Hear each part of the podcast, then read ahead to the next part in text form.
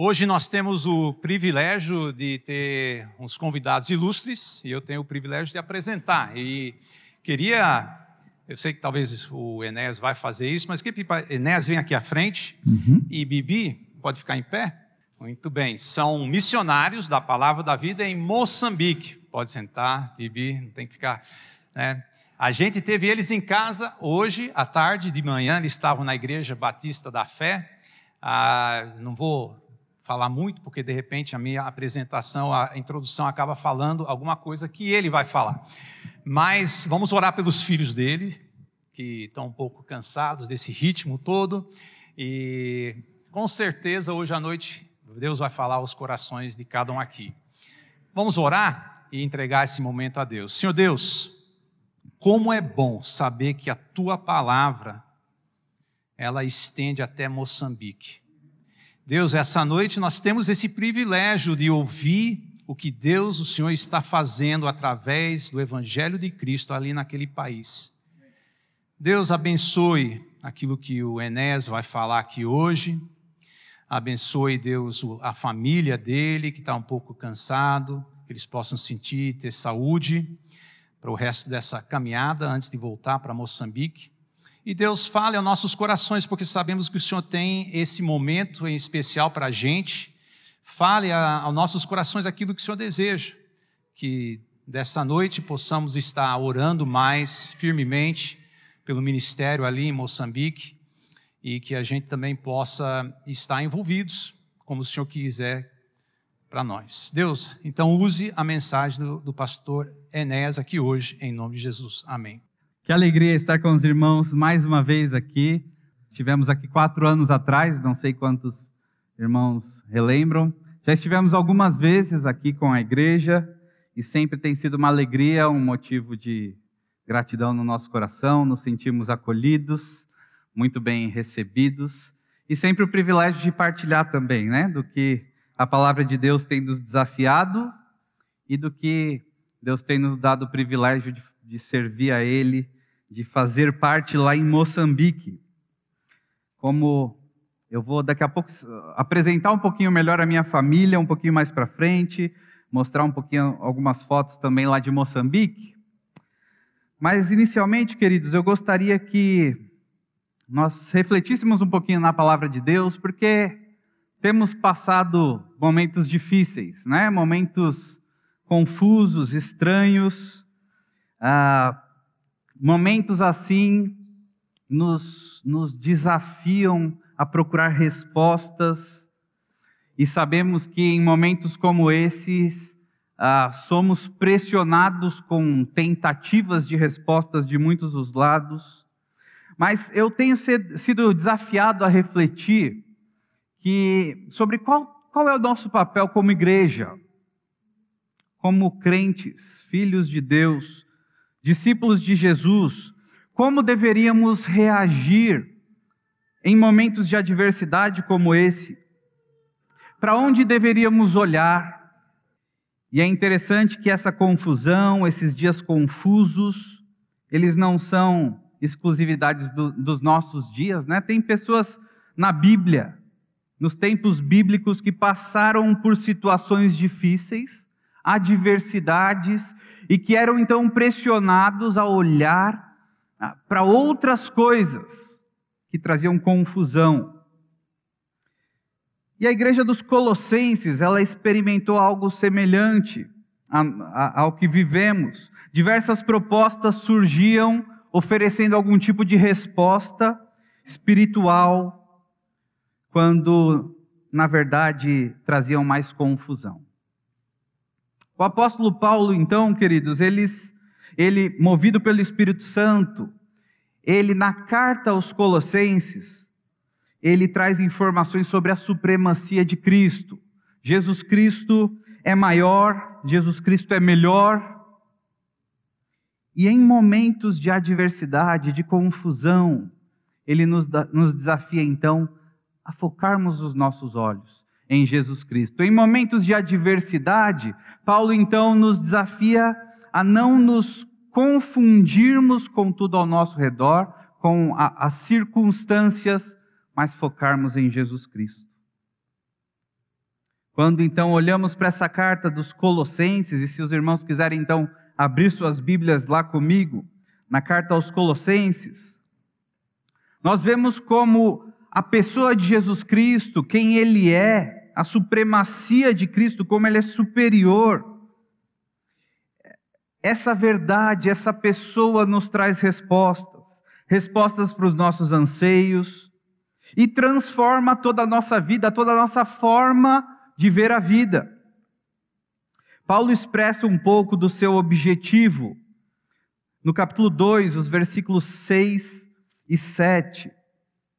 Versículos 6 e 7 de Colossenses, capítulo 2, diz assim: Portanto, assim como vocês receberam Cristo Jesus, o Senhor, continuem a viver nele, enraizados e edificados nele, firmados na fé, como foram ensinados, transbordando de gratidão.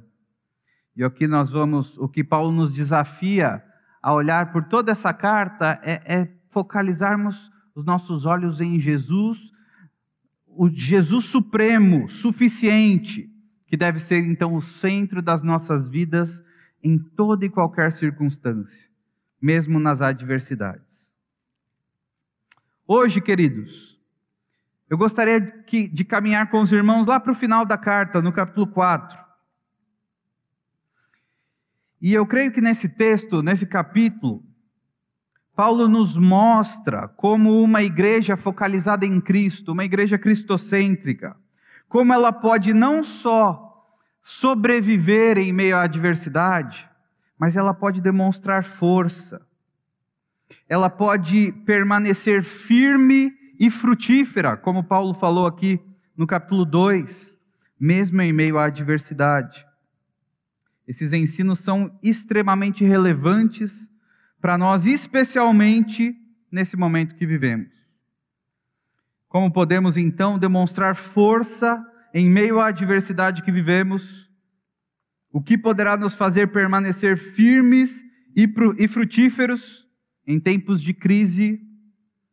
Vamos olhar então o que, o que Paulo nos, nos desafia nesse capítulo. Capítulo 4, Colossenses capítulo 4, eu vou ler a partir do versículo 2 até o versículo 18, e eu estou lendo na NVI. Diz assim: Dediquem-se à oração, estejam alerta e sejam agradecidos. Ao mesmo tempo, orem também por nós, para que Deus abra uma porta para a nossa mensagem, a fim de que possamos proclamar o mistério de Cristo, pelo qual estou preso Orem para que eu possa manifestá-lo abertamente, como, como me cumpre fazê-lo. Sejam sábios no procedimento para com os de fora. Aproveitem ao máximo todas as oportunidades. O seu falar seja sempre agradável e temperado com sal, para que saibam como responder a cada um. Paulo continua: Tíquico informará vocês de todas as coisas a meu respeito. Ele é um irmão amado, ministro fiel e cooperador no serviço do Senhor. Eu o envio a vocês precisamente com o propósito de que saibam de tudo o que se passa conosco e para que lhes fortaleça o coração. Ele irá com Onésimo, fiel e amado irmão, que é um de vocês eles irão contar tudo o que está acontecendo aqui. Aristarco, meu companheiro de prisão, envia saudações, bem como Marcos, primo de Barnabé. Vocês receberam instruções a respeito de Marcos, e se ele for visitá-los, recebam-no. Jesus, chamado Justo, também envia saudações. Esses são os únicos da circuncisão que são meus cooperadores em favor do reino de Deus. Eles têm sido uma fonte de ânimo para mim. Epáfras, que é um de vocês e servo de Cristo Jesus, envia saudações. Ele está sempre batalhando por vocês em oração, para que, como pessoas maduras e plenamente convictas. Continuem firmes em toda a vontade de Deus. Dele dou testemunho de que se esforça muito por vocês e pelos que estão em Laodiceia e em Herápolis. Lucas, o médico amado, e Demas enviam saudações. Saúdem os irmãos de Laodiceia, bem como Ninfa e a igreja que se reúne em sua casa. Depois, depois que esta carta for lida entre vocês, façam que também seja lida na igreja dos Laodicenses, e que vocês igualmente leiam a carta de Laodiceia. Digam a Arquipo, cuidem em cumprir o ministério que você recebeu no Senhor. Eu, Paulo, escrevo esta saudação de próprio punho. Lembrem-se das minhas algemas, a graça seja com vocês. Amém? Um texto um pouco comprido, irmãos, mas eu gostaria de olhar com os irmãos para três práticas de uma igreja que, em meio à adversidade, em meio a tempos difíceis, ela permanece firme e frutífera. Ela não só sobrevive aos trancos e barrancos, mas ela permanece firme e frutífera em meio à, à adversidade, porque ela, se, se ela permanece focalizada em Cristo Jesus. Três atitudes, então, nesse texto. E a primeira delas, nós vemos aí nos versículos 2 a 4, que é a oração comprometida. Olha lá comigo no versículo 2, Paulo inicia dizendo: dediquem-se à oração. O verso começa então com dediquem-se, ou seja, Paulo vai falar de algo aqui que não é não é natural, algo que vai exigir um esforço especial, uma atenção especial, uma dedicação não será natural. A nossa carne não quer que pratiquemos isso com naturalidade. Em momentos de adversidade, a nossa carne nos aponta, o mundo chama a nossa atenção para tantas outras coisas, senão a oração. Mas Paulo nos desafia, devemos pensar, planejar, encontrar formas de nos manter comprometidos com a oração. A orientação de orar, ela vem acompanhada aqui nesse versículo com outra expressão, a expressão estejam alertas. E é interessante que elas estão muito bem conectadas. Isso nos faz lembrar as palavras de Jesus lá em Mateus 26, 41, né? quando Jesus diz: Vigiem e orem para que não caiam em tentação. O espírito está pronto, mas a carne é fraca. Quando nos dedicamos à oração, queridos, é interessante, por mais que pareça contraditório, nós mantemos os nossos olhos abertos para a realidade espiritual, que vai além do que vemos fisicamente. Ficamos realmente atentos, olhamos mais do que as circunstâncias, olhamos para a realidade espiritual. E quando nós estamos atentos espiritualmente, nós vemos a atuação de Deus, mesmo em meio à dificuldade, em meio à adversidade. E é por isso que Paulo continua dizendo: e sejam agradecidos. Paulo, espera um pouco. Estamos no meio da dificuldade, no meio da adversidade. Paulo, no teu caso aqui, você está preso e você está falando, sejam agradecidos. E é exatamente isso. O desafio de Paulo aqui, primeiramente para nós, é que em oração, em dependência de Deus, tenhamos os nossos olhos espirituais abertos. E quando eu tenho meu olho espiritual aberto, eu olho não só para a circunstância, a dificuldade, mas eu vejo Deus agindo por meio das circunstâncias. Eu vejo a ação de Deus e posso então agradecer ser agradecido. Paulo, nos versículos 3 e 4, acompanha aí na tua Bíblia, que Paulo ele ora, ele pede para que tenhamos uma oração focada na obra de Deus, no que Deus está fazendo. Ele fala que devemos orar por crentes, pelos crentes, principalmente aqueles envolvidos na proclamação do Evangelho. Interessante que ele não começa orando para que ele seja solto, mas ele ora com um foco na obra de Deus. Ele ora pelo progresso da própria mensagem, por meio de diferentes oportunidades. E ele ora também pra, pelas circunstâncias, para que o favoreçam? Não, para que favoreçam a obra do Senhor. Você tem orado assim? Uma primeira prática que somos desafiados aqui nesse texto é a oração comprometida. Na adversidade, uma igreja que permanece firme, frutífera, ela está comprometida em oração. E como igreja, queridos, que momento, é, que momento mais oportuno de estarmos fervorosamente ativos em oração. Ore pelas famílias da igreja, ore, ore pelos líderes, ore pelos ministérios, pelos membros novos da igreja, ore por, por missões. Esteja comprometido em oração. E é interessante que nesse texto, Paulo dá um exemplo, então, de alguém que era alguém comprometido com a oração. No versículo 12, nós vemos esse esse colega aqui, Epáfras, que era como se fosse o pastor daquela igreja. E Paulo diz que Epáfras, que é um de vocês e servo de Cristo Jesus, envia saudações. Olha só o que ele fazia. Ele está sempre batalhando por vocês em oração para que, como pessoas maduras e plenamente convictas, continuem firmes em toda a vontade de Deus. Que grande exemplo! Epáfras, que era como pastor, como eu disse, ele demonstra uma característica tão preciosa de alguém que está interessado para cuidar de vidas.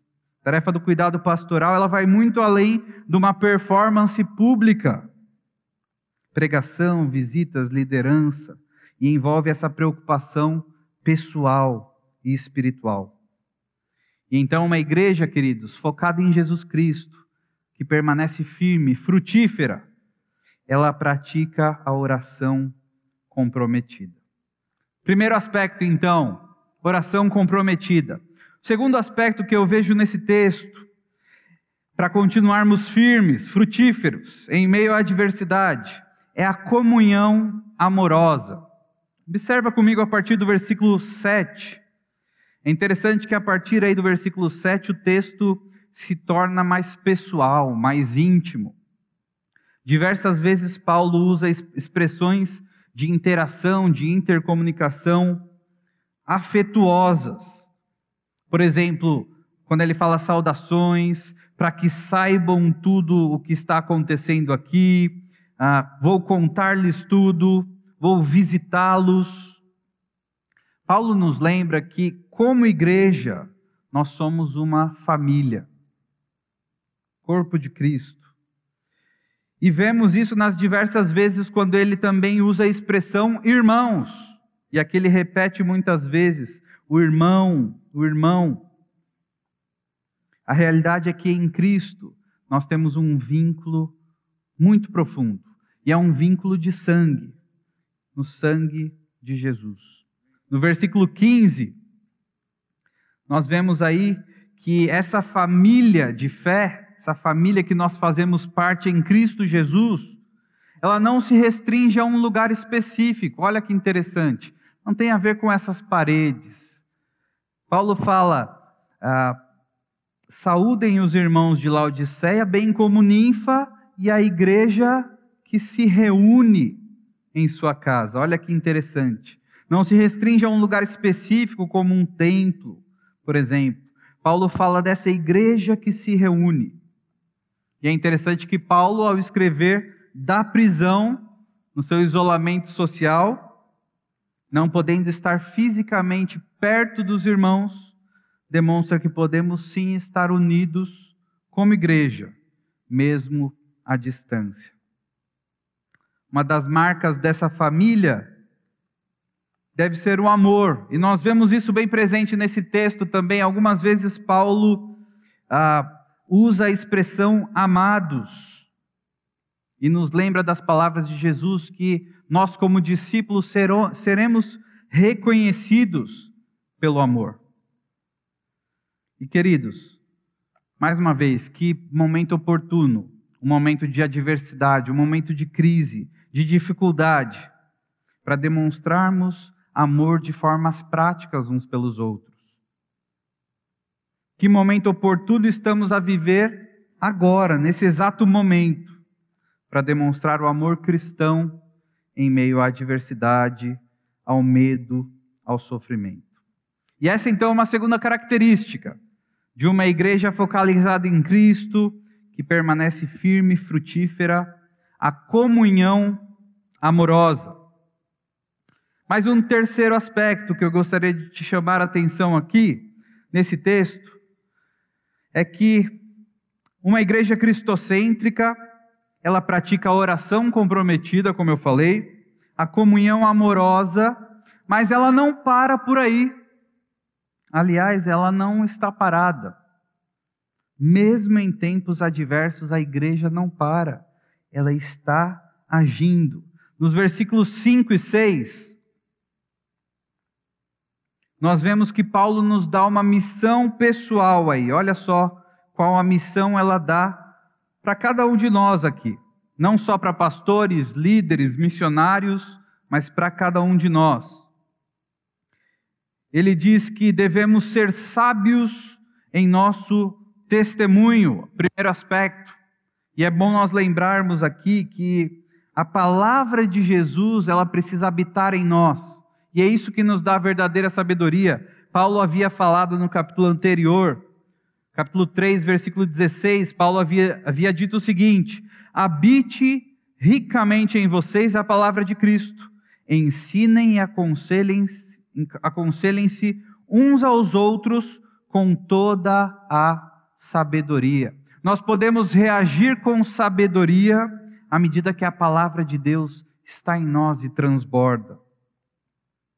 Sabedoria vem da intimidade com a palavra de Deus. E Paulo está falando, viva com sabedoria.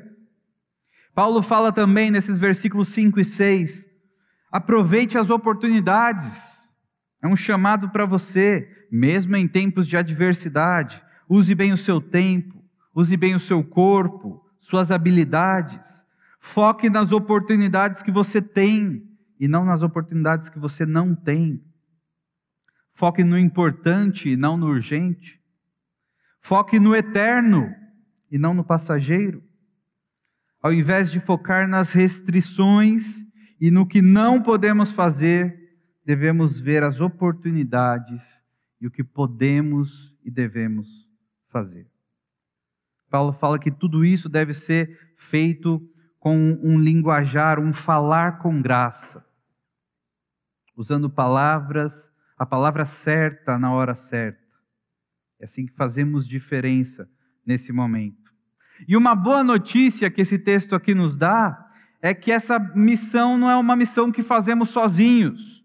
Não estamos sozinhos nessa caminhada. Somos chamados a uma cooperação responsável. E esse é o terceiro, a terceira prática de uma igreja então focalizada em Cristo, que permanece firme e frutífera. A cooperação responsável, ou seja, você é chamado, eu também sou, e cada um faz a sua parte para que então a obra de Deus ah, seja completa, essa missão seja completa. Paulo se refere aqui nesse texto a alguns companheiros como cooperadores no serviço do Senhor. Você vê aí no versículo 7, você pode olhar no versículo 11 também, por exemplo. E o cooperador é alguém que opera com, é alguém que faz junto. E devemos reconhecer com gratidão e louvor a Deus, a, aqueles que Deus tem colocado ao nosso lado para servirmos juntos. Versículo 17, Paulo deixa um desafio bem pertinente a esse tal de Arquipo aqui mas que eu creio que pode muito bem ecoar para nós. E ele diz para Arquipo, ele diz, cuide em cumprir o ministério que você recebeu no Senhor.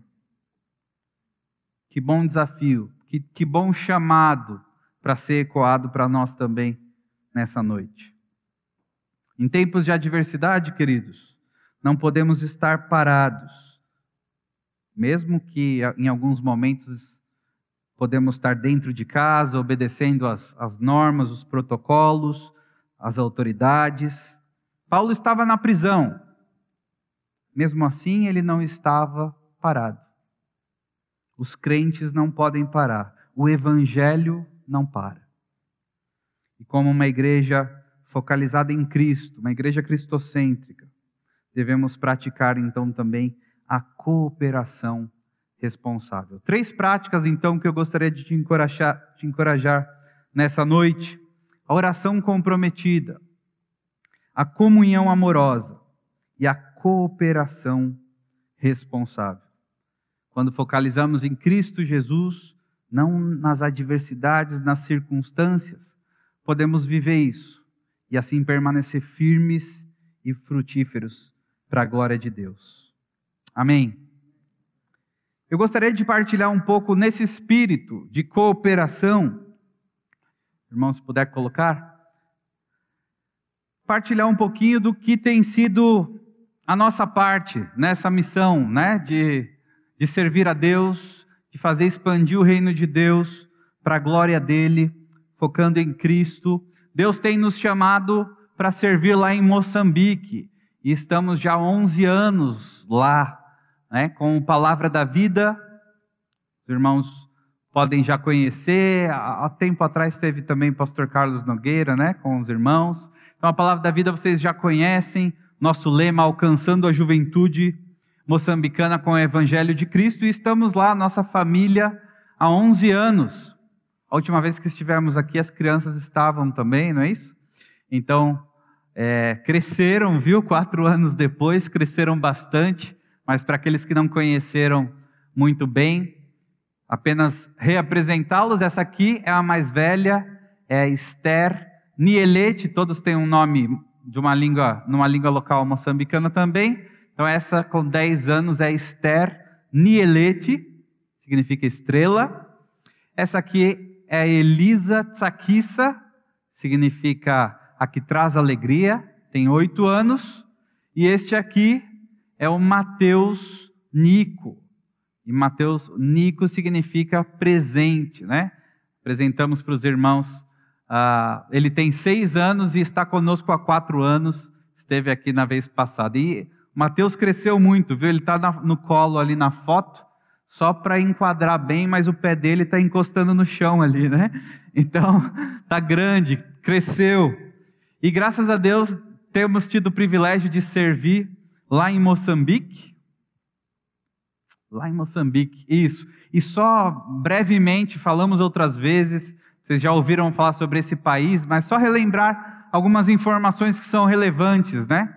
Se relacionam com o nosso trabalho ali um país de 29 milhões de habitantes aproximadamente, mas olha que interessante, 64% da população até 24 anos, média de idade até é, 17 anos a média de idade.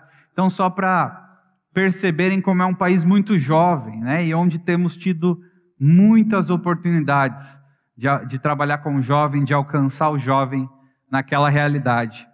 A língua oficial é o português, apesar de ter mais de 40 línguas locais, né, nós vi vivemos, a minha família vive aqui em Maputo, no extremo sul do país, e é a capital do país também, e, e ali, porque por vir pessoas de todo o país, o, o português é muito forte, né, é fortalecido, mas tem outras, outras línguas aí pelo país. Nós falamos ali que há uma relativa liberdade religiosa, por dois aspectos eu gostaria de destacar. O primeiro, ah, esse ano, Moçambique entrou novamente numa lista que fazem a cada ano, a Missão Portas Abertas faz ah, uma lista dos países com perseguição, né? países com onde é mais difícil ser cristão, né? E entrou na lista dos 50 países de perseguição, principalmente por uma situação que está acontecendo no extremo norte.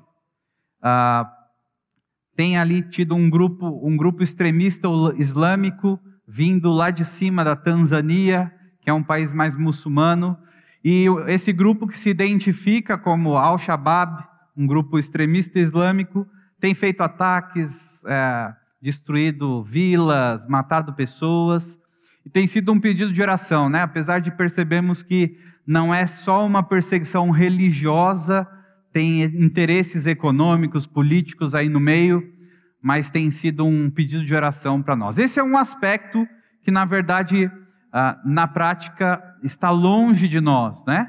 Apesar de orarmos por aquele lugar.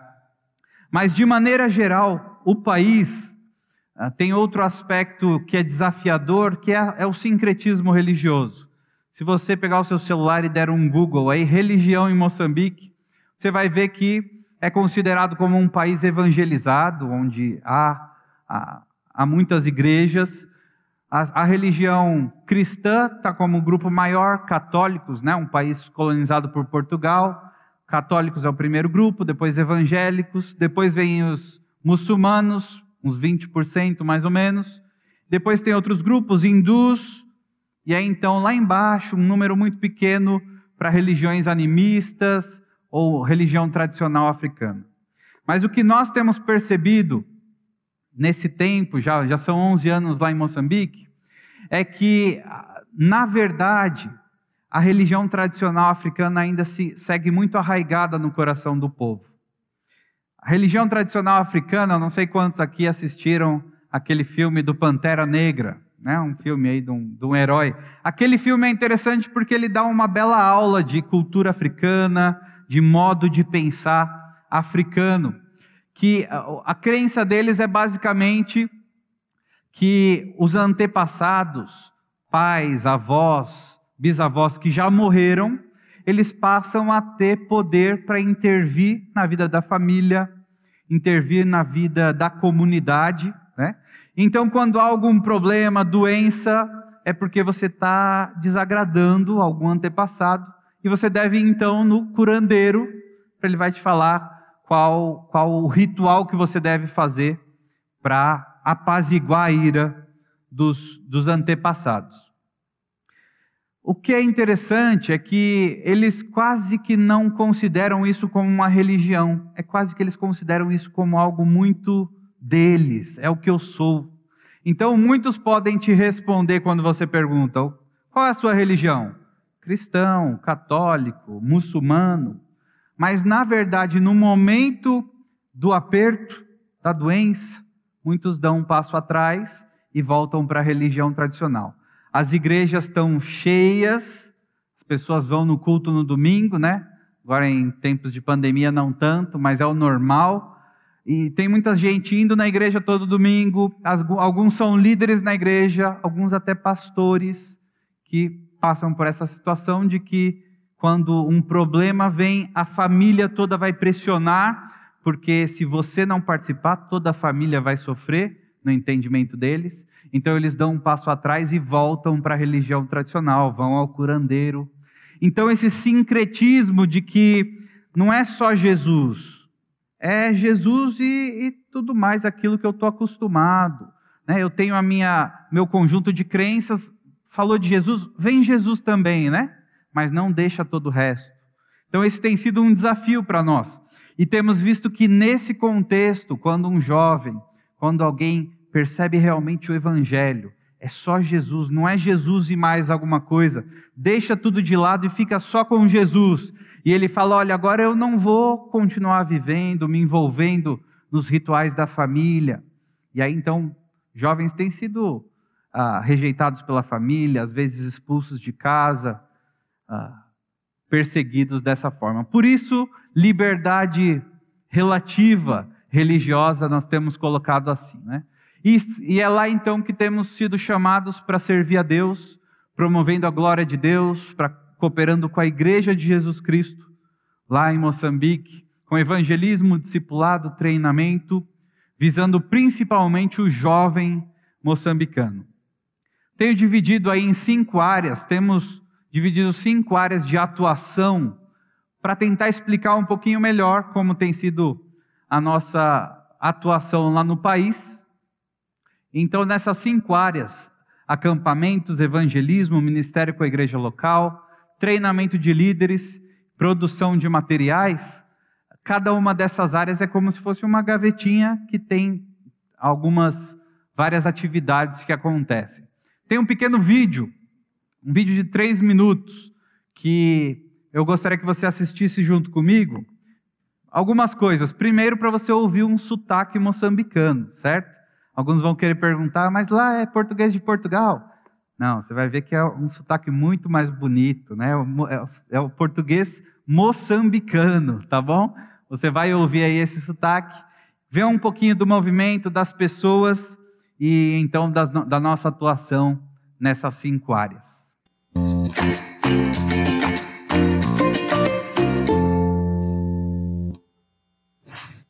A Palavra da Vida é uma missão que existe em mais de 70 países do mundo com o mesmo propósito: promover a glória de Deus, cooperando com a Igreja de Jesus Cristo, visando a juventude. Em Moçambique não seria diferente. Nossas equipes já estão em três localidades que atualmente atendem principalmente a região sul do país. E queremos contar para você como a palavra da vida atua em Moçambique, apresentando nossas áreas ministeriais. Vamos lá?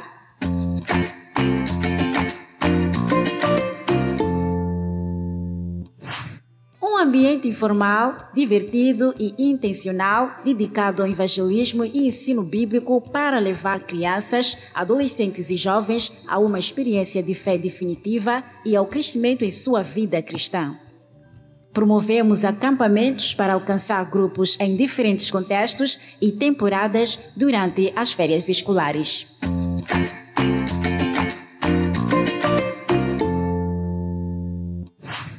Promovemos programas pensados especificamente para a exposição clara das boas novas de salvação do Evangelho de Cristo. Um dos destaques é o Escola da Vida, alcançando jovens nas escolas públicas locais.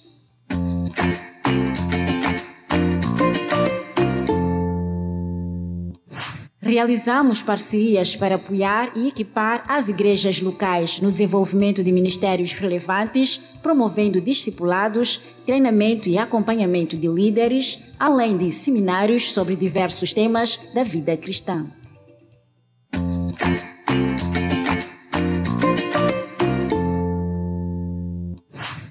Percebendo a necessidade de treinamentos mais consistentes para pastores e líderes, passamos a desenvolver programas intensivos para esse público, contribuindo para ministérios com boa e sólida base bíblica em suas igrejas locais. Nossos cursos buscam investir na vida do líder não apenas academicamente, mas também em seu caráter, seu papel social e no aprimoramento de suas práticas ministeriais.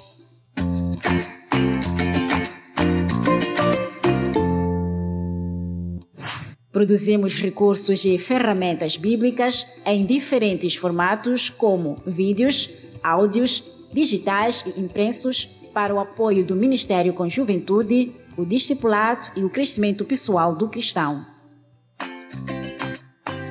Palavra da Vida Moçambique. Desde 2009, alcançando a juventude moçambicana com o Evangelho de Cristo. Essa aí é a Raciera Machel que é uma, uma das equipantes, uma jovem que caminha conosco há muito tempo. Ela trabalha também numa, numa rádio, né, como falam lá, numa rádio moçambicana. Esse é um sotaque bonito moçambicano. E Deus tem nos dado então esse privilégio de servir ali, uh, nessas áreas, nessas diferentes áreas, levando o evangelho uh, por meio dessas dessa estratégia. Né? E tem sido interessante que, pelo que falávamos aqui, de buscar as oportunidades, de olhar as oportunidades no meio da crise, que em tempos de pandemia, né, a pandemia, assim como aqui, lá no ano passado, quando parou o mundo inteiro, né, lá em março, abril, lá em Moçambique também parou, teve restrições, e nós fomos desafiados né, a olhar e buscar as oportunidades que Deus nos dava, mesmo em meio à adversidade. E foi interessante perceber, né? Eu posso compartilhar um pouco mais pessoalmente com alguns irmãos, com mais tempo, mas basicamente Deus nos deu ferramentas por meio de, de, de virtuais. Nós temos hoje a nossa página no YouTube do Palavra da Vida Moçambique. Você pode olhar lá, né? Dar um, um passeio por lá que você vai encontrar. Fizemos acampamento virtuais com jovens, uh, fizemos palestras, treinamentos com jovens, várias ferramentas, mesmo em meio à adversidade. Deus nos deu essa criatividade para continuar levando o Evangelho. Isso só é possível porque Ele tem feito crescer a nossa equipe lá. Não sei se vocês já viram como é a nossa equipe. Pastor Carlos apresentou a todos, né? Mas essa é parte da nossa equipe. Falta ainda uma família aí, mas hoje somos nove famílias missionárias, sendo que três delas são famílias moçambicanas. Não sei quantos já conheceram. Essa é a família Guni, essa é a família Melembe e tem também a família Macamo, que estava aqui no Brasil. Todos eles passaram por um tempo de treinamento aqui e agora já estão de volta lá servindo conosco. Hoje nós temos, a nossa, a nossa equipe está dividida em três cidades. Uma em Maputo, na primeira província aqui, que é onde está a minha família, a família Silva, a missionária solteira Jordana e a família Macamo, que é uma família moçambicana, além de alguns estagiários, né? Estagiários, nós temos três estagiários, os estagiários são como aquele ali que é o Lázaro, Lázaro lá de Moçambique, tá bom?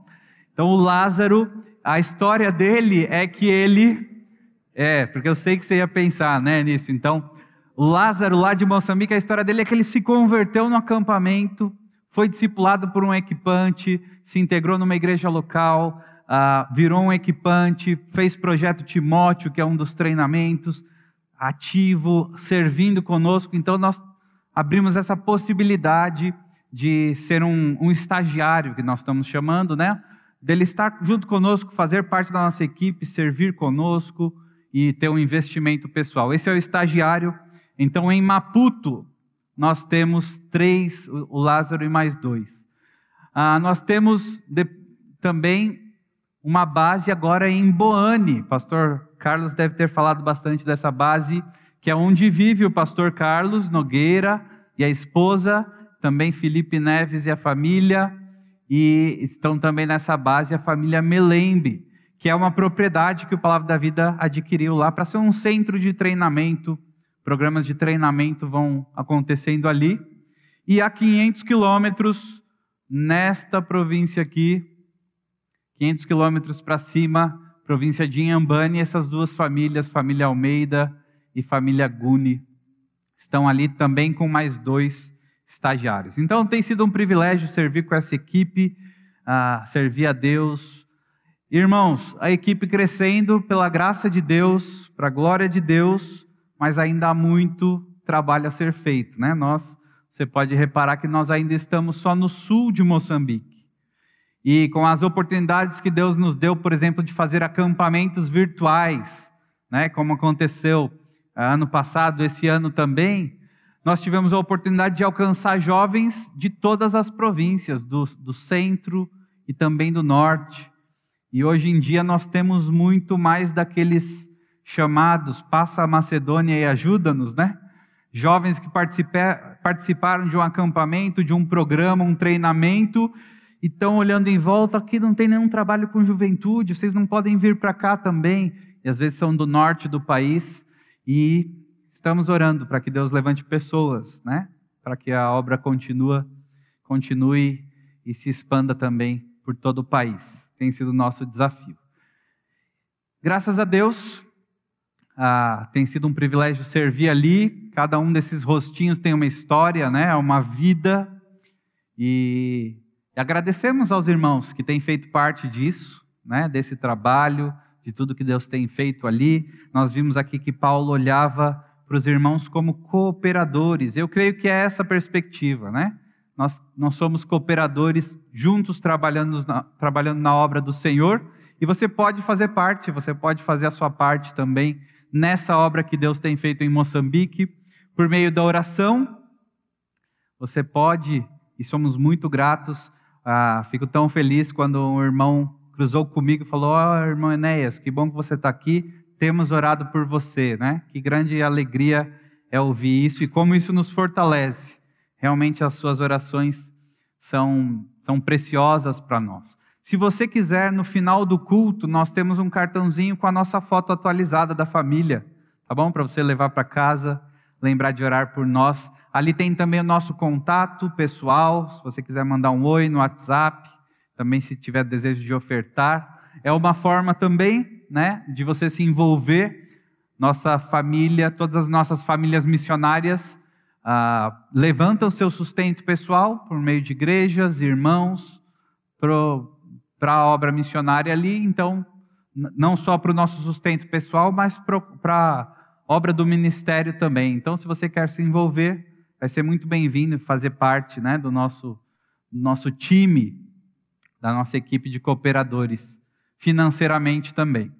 E uma outra parte, uma outra forma de se envolver é indo, né, orando por mais trabalhadores, mas quem sabe se envolvendo, quem sabe uma viagem missionária para conhecer o, o, país. Uma coisa é eu mostrar fotos, vídeos, né? Mas outra, outra coisa é você ir até lá, você conhecer, conhecer as pessoas, ah, e, e, ver com seus próprios olhos, né?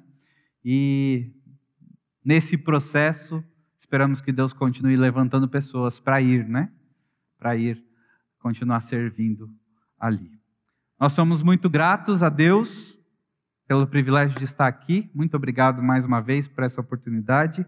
Eu gostaria de orar então por vocês, para que vocês continuem firmes, frutíferos, olhando para Jesus mesmo em meio à adversidade, e também gratos pela cooperação no ministério. Vamos fechar os olhos? Senhor Deus, somos gratos ao Senhor, Deus, porque o Senhor um dia nos alcançou, como nós cantamos aqui, por meio de Jesus, nós fomos salvos. O Senhor veio até nós, nos resgatou, tirou da onde estávamos e nos colocou, nos transportou para a tua luz. Obrigado por isso, Deus. Te agradecemos porque o Senhor nos dá uma nova vida, e essa nova vida é para ser vivida olhando para o teu filho Jesus, com uma nova missão. Nos ajude, Deus, a vivermos focalizados em Cristo. Nos ajude a viver praticando a oração comprometida, mesmo em meio à adversidade. Nos ajude a, a viver a comunhão amorosa que o Senhor nos proporciona como família, como corpo de Cristo, mesmo em meio à adversidade. E nos ajude, Senhor, a, a termos uma cooperação responsável, cada um fazendo a sua parte, cada um fazendo com responsabilidade, compromisso, aquilo que o Senhor nos chamou para fazer. Obrigado pela, pelo privilégio que o Senhor tem nos dado de servir ao Senhor lá em Moçambique Obrigado pela tua obra ali. Continua fazendo a tua obra nessa comunidade e que o seu nome continue sendo engrandecido. Para honra e glória do Senhor nós oramos. Amém. Eu vou pedir para a Bibiana para subir aqui e vou pedir para o Steve voltar aqui, Steve, por favor. Obrigado, irmão, pelo desafio da palavra de Deus aos nossos corações.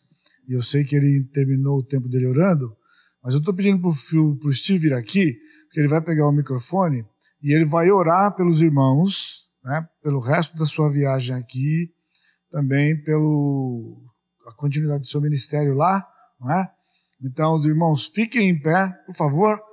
E então o Steve vai estar intercedendo junto a Deus pelo ministério desses irmãos. E nós temos os contatos, depois lá na saída, você pode pegar o cartãozinho se você quiser para orar pelos irmãos, como nós ouvimos, tá bem? Steve, por favor.